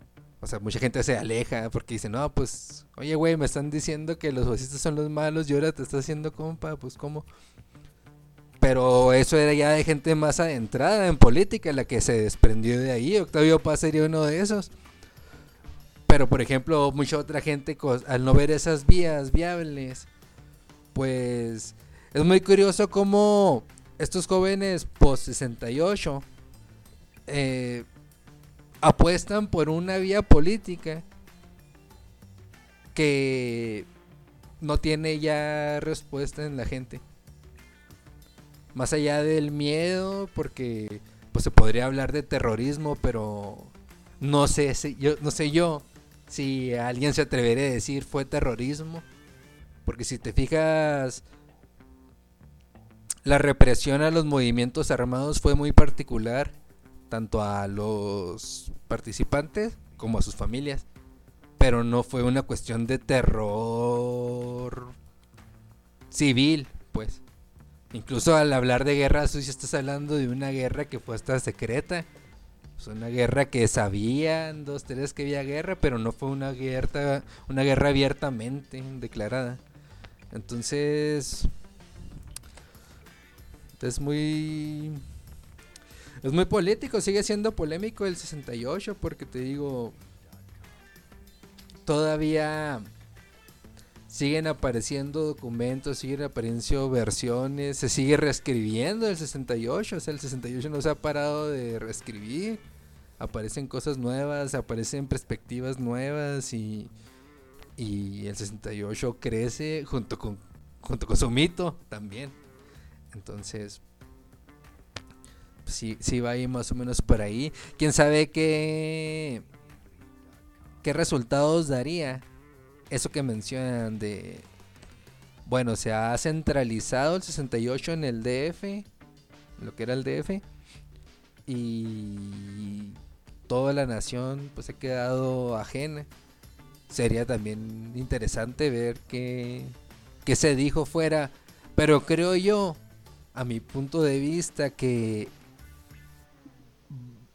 más allá de nada más centrarnos en historia real de estudiantes y sus familiares, sí valdría muy bien una, una reestructuración histórica.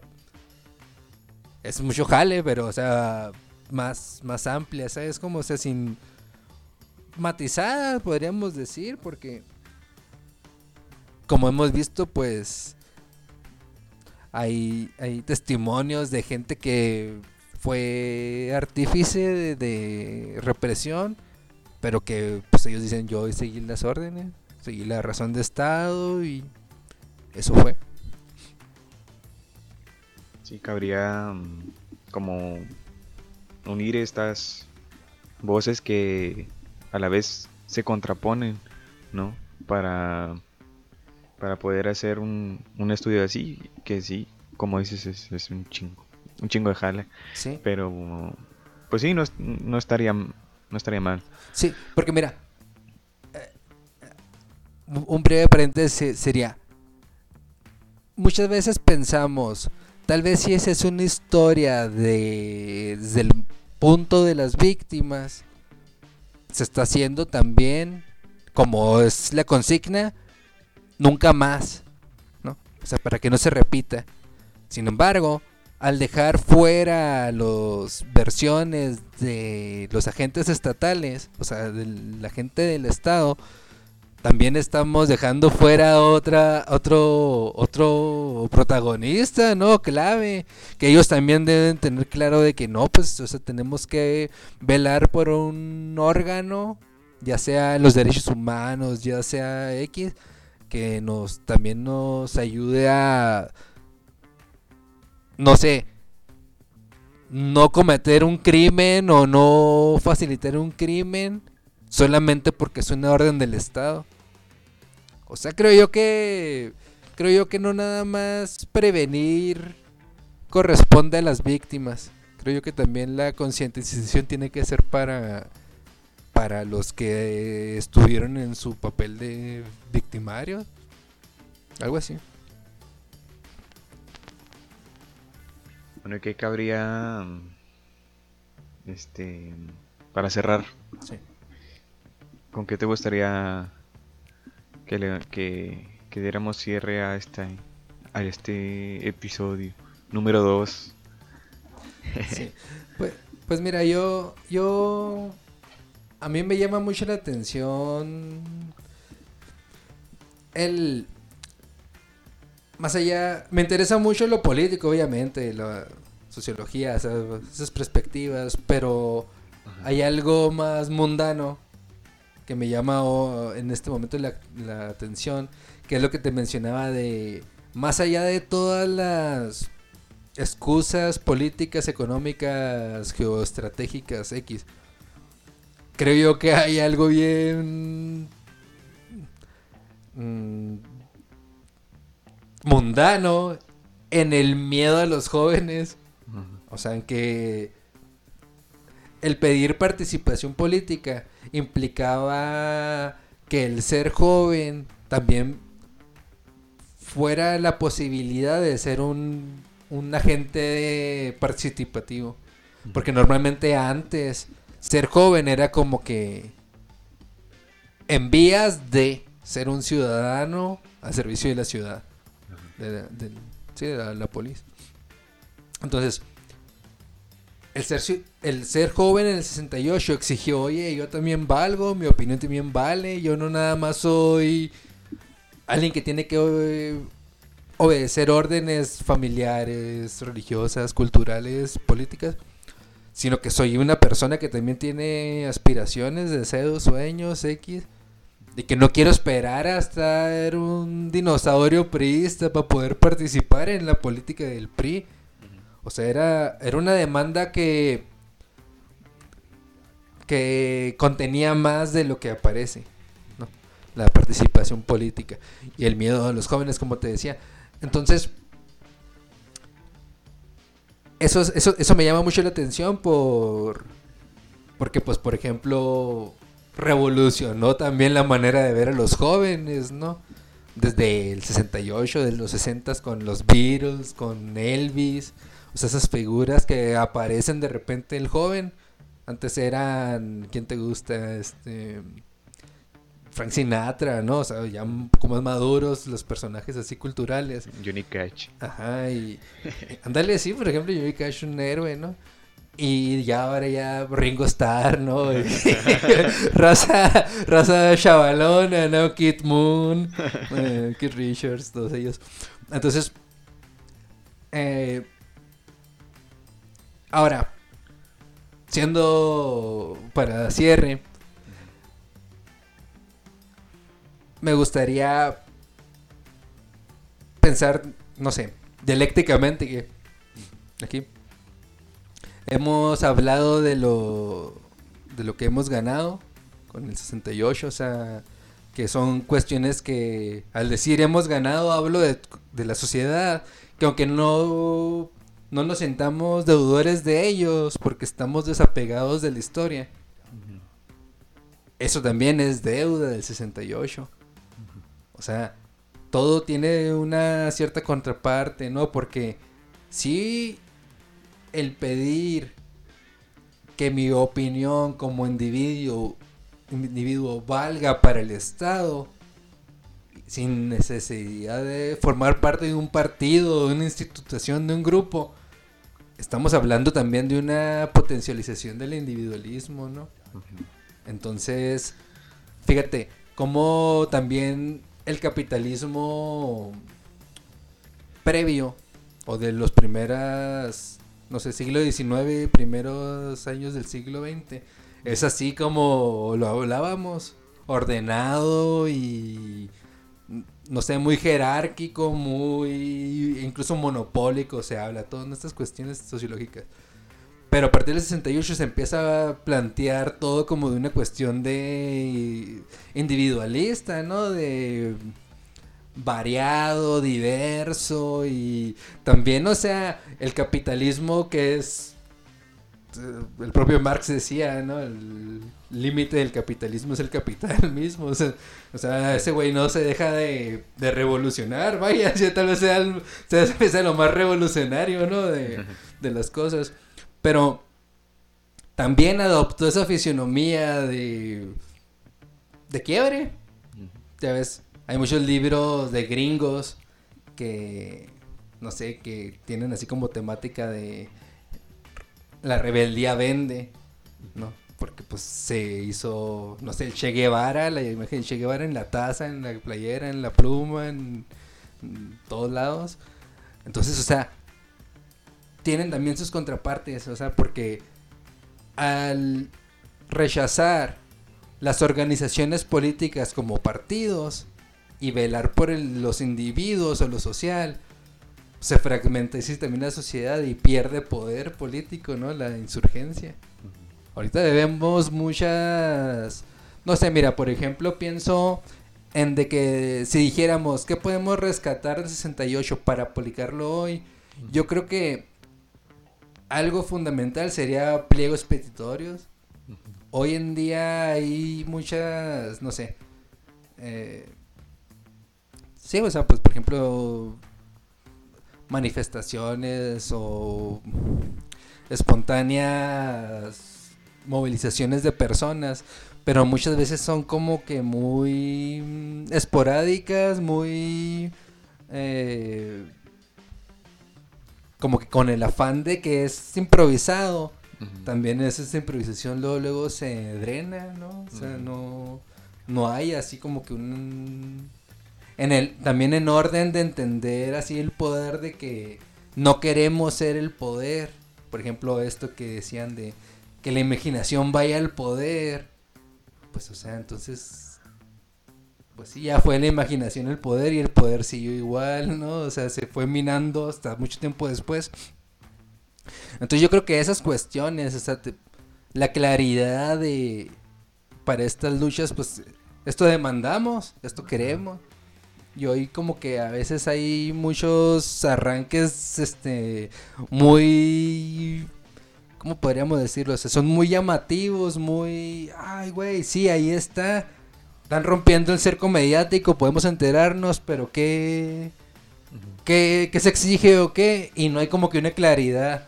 Porque como no hay un... En orden de no parecer el líder y de no ah, conformar una cuestión jerárquica, muchas veces se pierde, o sea, en que... Claro que hay así como que un comité o gente que, que puede como ser como los voceros o representantes, pero muchas veces no hay una organización así concreta, ¿no? O sea, como que se tiene miedo a una organización ciudadana que exija cuestiones que sean para todos. No, no hay nada de malo en eso, o sea, en, en organizarse, pero como que a veces se, se, se le teme mucho a la institucionalización, lo que mencionaba, por ejemplo, la maestra, ¿no? De que ella le toca ver la institucionalización del 2 de octubre y pues surgían esto que mencionaba más, más antes, ¿no? De muchas veces cuando se institucionalizan las cosas, pues pierden como que poder, eh, ¿qué te gusta? Poder, este, subversivo, así, antiestatal. y- Sobre todo, bueno, he visto que en las manifesta- ma- manifestaciones de, de maestros Sí. o de estudiantes, es en, en donde se utiliza más este esta clase de, de documento, ¿no? Si hay un pliego petitorio y demás, pero sí, como dices, este en otras mani- manifestaciones no logra verse esa clase de ese sentido pues de, de organización. Oh, eh, maestros, como dices, o, o movimientos obreros, porque pues las demandas son muy claras. sí. Queremos, no sé, un mejor contrato laboral, un mejor contrato, sí, colectivo, o por ejemplo en el caso de maestros, como mencionas, más... puede ser que haya ahora, ahorita movimientos, no sé, anarquistas, de todo tipo. Y muchas veces como que, o sea, la cuestión de las demandas es que puede haber un pliego, pero muchas veces no es concreto, me explico. O sea, muchas veces como que lo que se lucha, contra lo que se lucha es una cuestión muy abstracta, que no porque sea abstracta es mentira o es irreal, sino que como que falta concretizar cómo empezar a transformar esa realidad, me explico, cómo empezar a, a darle la vuelta.